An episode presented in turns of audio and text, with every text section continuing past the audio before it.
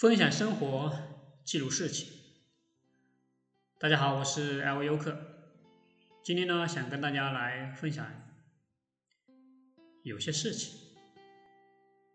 对于一些事情来说，用不同的方式来呈现，对于体验者是不同的。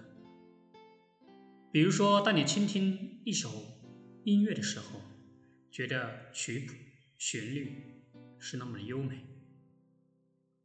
如果在看电视或者电影中听到词曲，记忆会更深刻。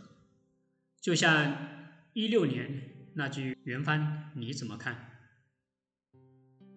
我之前有发过几个视频，主要是讲述了如何去安装 Windows 十一的一些方法和下载途径，以及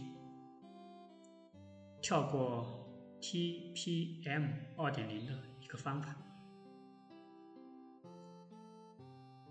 早些年我说过这样的一句话：能够通过图片表达出意思，就不要使用文字；能够通过视频来展示，就不要用图片来呈现。我相信这也是短视频发展快的一个原因。在视频中，我们可以跟随作者一起去探索和发现故事的内容。作为一个参与者，通过自己的一些使用，并得到简单的一个介绍，去倾听作者的一个观点，我相信这是一件有趣的事情。不管是电影。微电影还是短视频，讲述的都是一个故事。文字、音频还有视频，三种有一个共同的特点，就是以不同的方式传达信息，人群受众也会不同。文字的传达对于残疾人来说会更友好。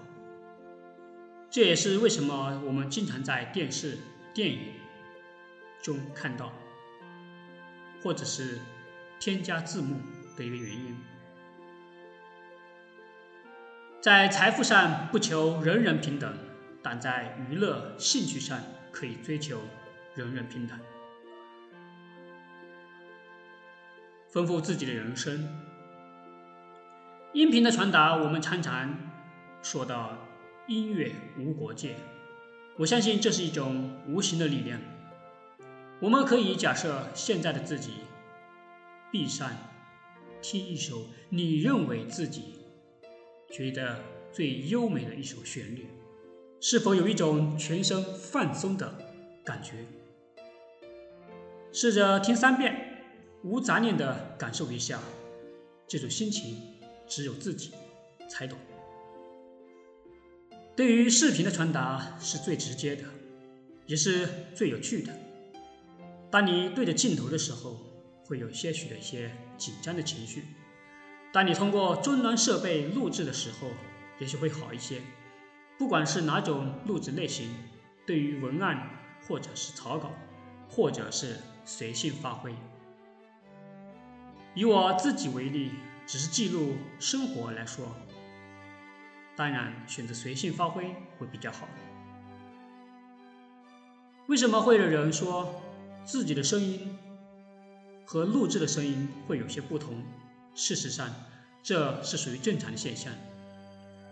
其中包含了紧张的情绪，如同当你上台演讲的时候，你又忘记了台词，自然无法正常发挥。我也会依据视频的类型发布不同的平台，共同分享与记录，因为我觉得记录生活才是最有意义的事情。